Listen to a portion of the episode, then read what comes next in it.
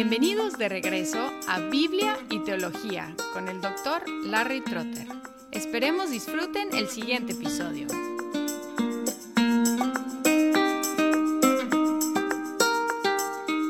En la vida muchas instrucciones se basan en la identidad del que está recibiendo la instrucción o en los privilegios que esta persona ha recibido. Por ejemplo, el argumento eres un estudiante, por lo tanto debes estudiar.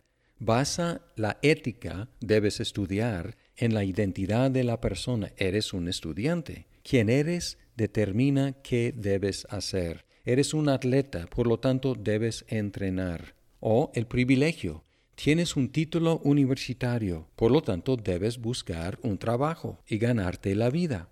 ¿Por qué? Porque tienes el privilegio de esa preparación.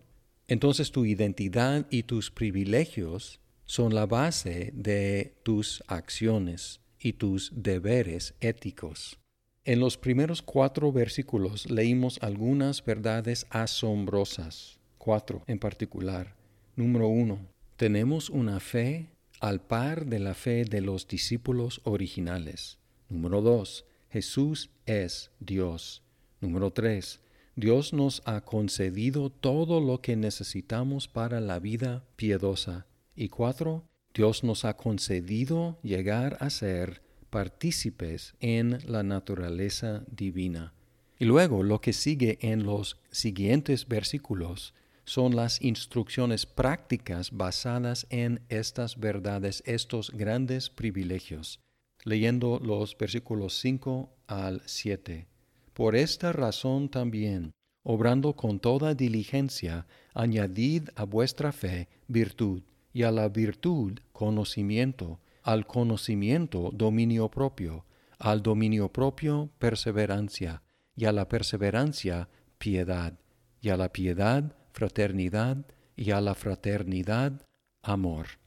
Observa aquí en el 5 el énfasis, no por última vez en esta carta, en la diligencia, en ser aplicados, en esforzarnos.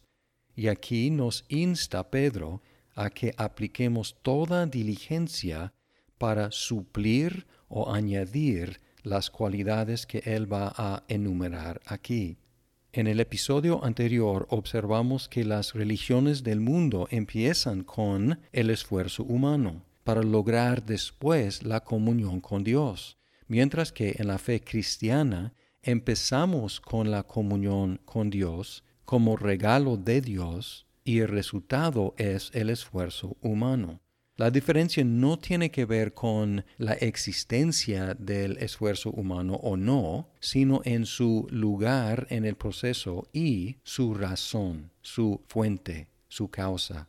Aquí observamos claramente que el esfuerzo humano entra después de que Dios nos ha concedido todo lo que necesitamos y porque nos ha concedido participación en su naturaleza. El 5 empieza con por esta razón. ¿Cuál razón?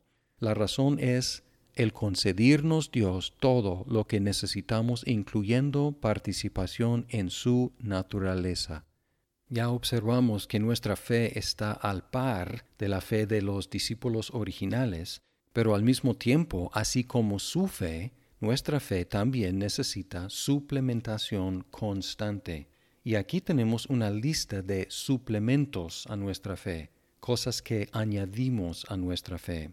Y esta lista tiene características en común con otras listas de virtudes o cualidades en el Nuevo Testamento. Por ejemplo, el fruto del Espíritu en Gálatas 5, 22 y 23 y Filipenses 4, 8. Hay algunos elementos en común con esas listas y también hay elementos en común con las listas romanas. Pero hemos visto ya que Pedro se atreve a utilizar el lenguaje de la religión greco-romana, pero llenando ese lenguaje con contenido cristiano podemos detectar en esta lista un movimiento, porque empieza con la fe y como toda la ética cristiana, ética del Nuevo Testamento, termina en el amor.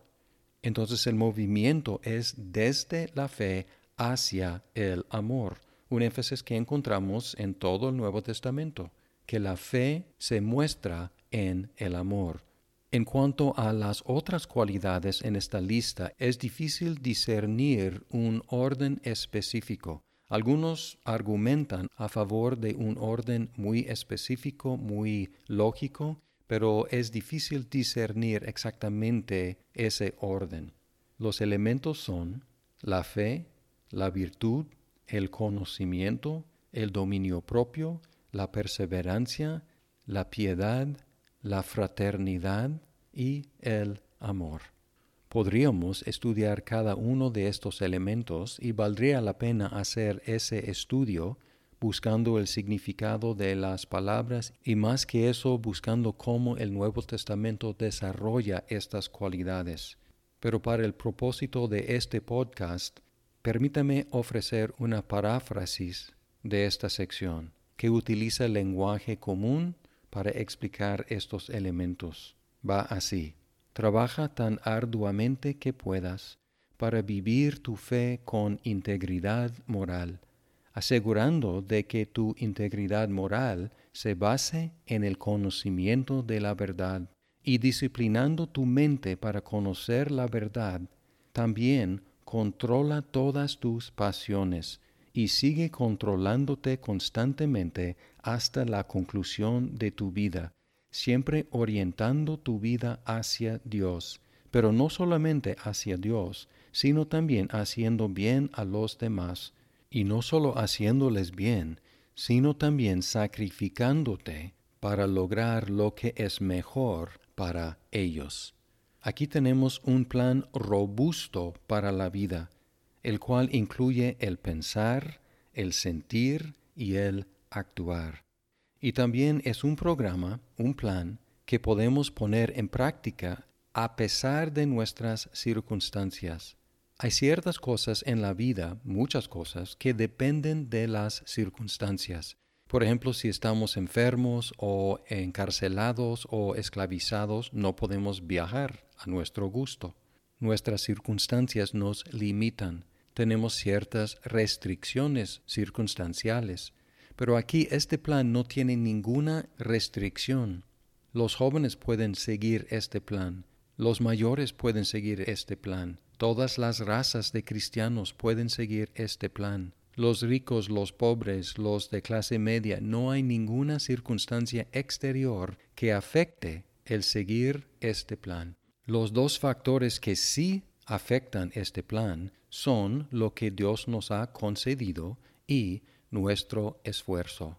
Como lo que Dios nos ha concedido es suficiente para seguir este plan, la vida piadosa, como él dice en el versículo 3, el único limitante es nuestro esfuerzo. Entonces, hermanos, manos a la obra. Y en el siguiente episodio veremos los beneficios de perseguir estas cualidades.